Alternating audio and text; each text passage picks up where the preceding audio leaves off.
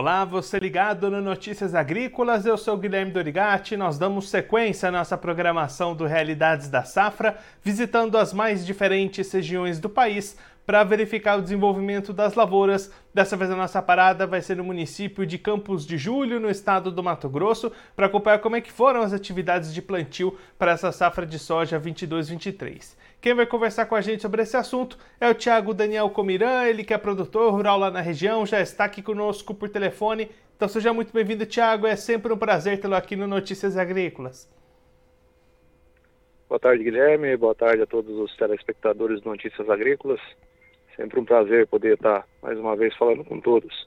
Tiago, como é que foram as condições para o produtor aí de Campos de Julho implementar essa nova safra 22-23? Guilherme, as chuvas se iniciaram é, razoavelmente cedo, mas dentro de uma, de uma normalidade que é dos anos anteriores, né?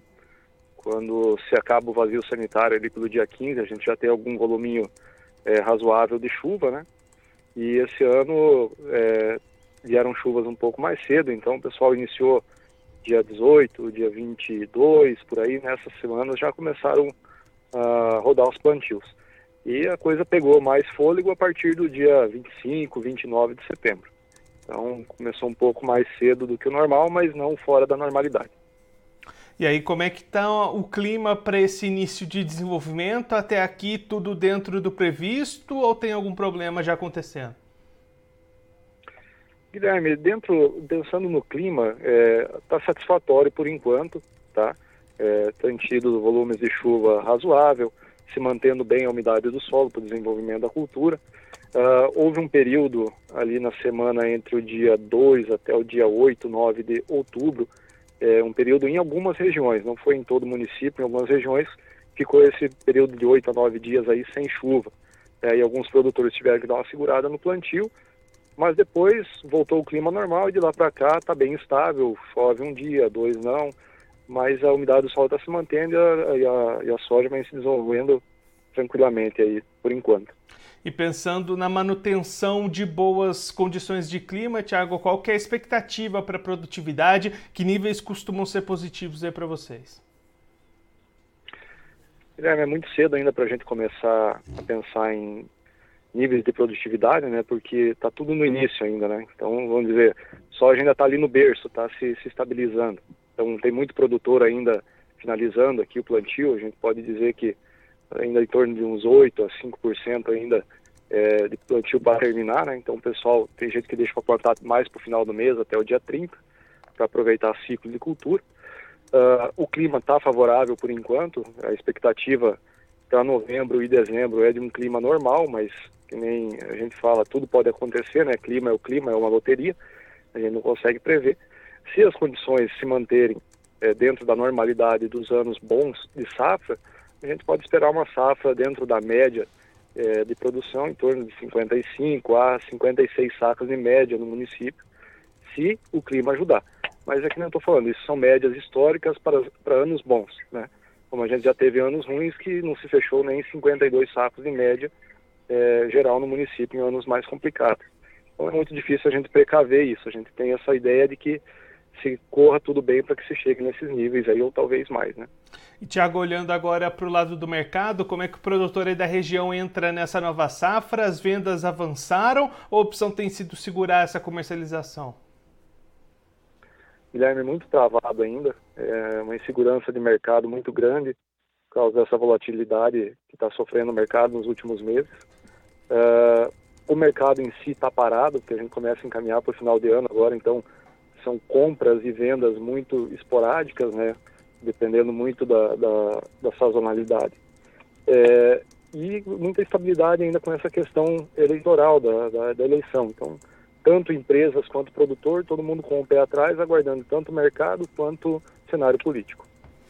E tá, a, a tendência é que essas vendas vão avançando mais lá para frente nesse ciclo, né, Thiago? É, Guilherme, geralmente é, as comercializações voltam tanto é, vendas internas quanto vendas para é, exportação, mais ali para o mês de novembro, é, mas visando principalmente o mercado interno, e janeiro começa a se ter alguma coisa para exportação, que daí já é safra nova, né? Então começa a rodar um pouco mais a comercial. Dezembro é bem parado. Dezembro realmente é uma situação assim que quase todos, tanto o vendedor quanto o comprador, começam a fechar o ano e quase ninguém fica no comércio, né? Tiago, muito obrigado pela sua participação, por ajudar a gente a entender um pouquinho melhor esse cenário inicial de lavoura de safra aí na região. Se você quiser deixar mais algum recado, destacar mais algum ponto para quem está acompanhando a gente, pode ficar à vontade. É, eu queria desejar a todos uma excelente safra, principalmente uh, os produtores que estão agora nesse período e os próximos que ainda vão estar plantando, né? Que Deus abençoe a safra da gente e que a gente tenha é, consciência de todos nós, os que estão à nossa volta, para que possamos pensar no Brasil e no futuro nosso e dos nossos filhos. Não depende só da gente, depende de cada um que está ao nosso redor aí fazer a diferença.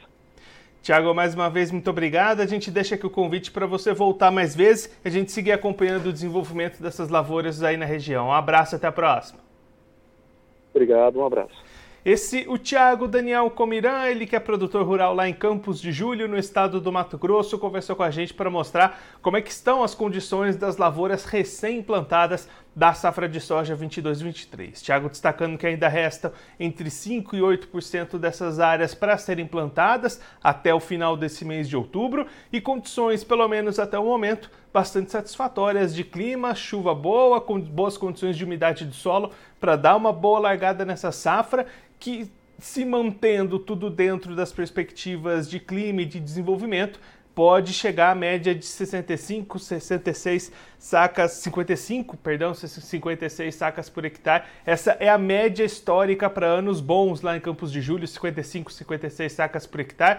Essa é uma meta, uma média esperada nesse início ainda bastante cedo de lavouras, ainda muita coisa pela frente. A perspectiva é de clima dentro da normalidade para novembro e dezembro, conforme o Thiago destacou aqui para a gente. Então, até lá, o produtor tem que manter o foco nas suas ações de manejo, nas suas atividades, para manter esse bom potencial produtivo da safra de soja 22-23. Já olhando para o lado do mercado, Thiago destacando vendas bastante travadas, tanto produtores quanto empresas fora do mercado nesse momento, momento de bastante volatilidade no mercado, incerteza com relação a preços, com relação a câmbio, com relação às eleições. Então a expectativa é de que novas vendas, nova comercialização possa começar a acontecer no mês de novembro, mas olhando ali o mercado interno e a partir aí sim do ano que vem, com o início das colheitas, atividades para exportação devem estar bastante em alta. Expectativa do produtor lá de Campos de Julho é que essas vendas vão avançando e vão acontecendo conforme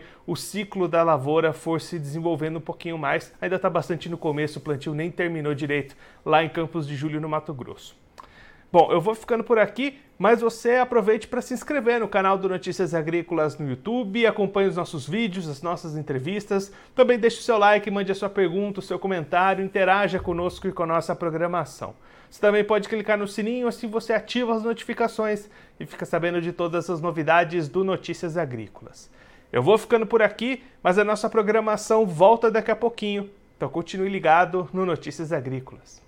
Participe das nossas mídias sociais no Facebook Notícias Agrícolas, no Instagram arroba Notícias Agrícolas e em nosso Twitter arroba Noteagri. E para assistir todos os vídeos, se inscreva no YouTube, na Twitch, no Notícias Agrícolas Oficial.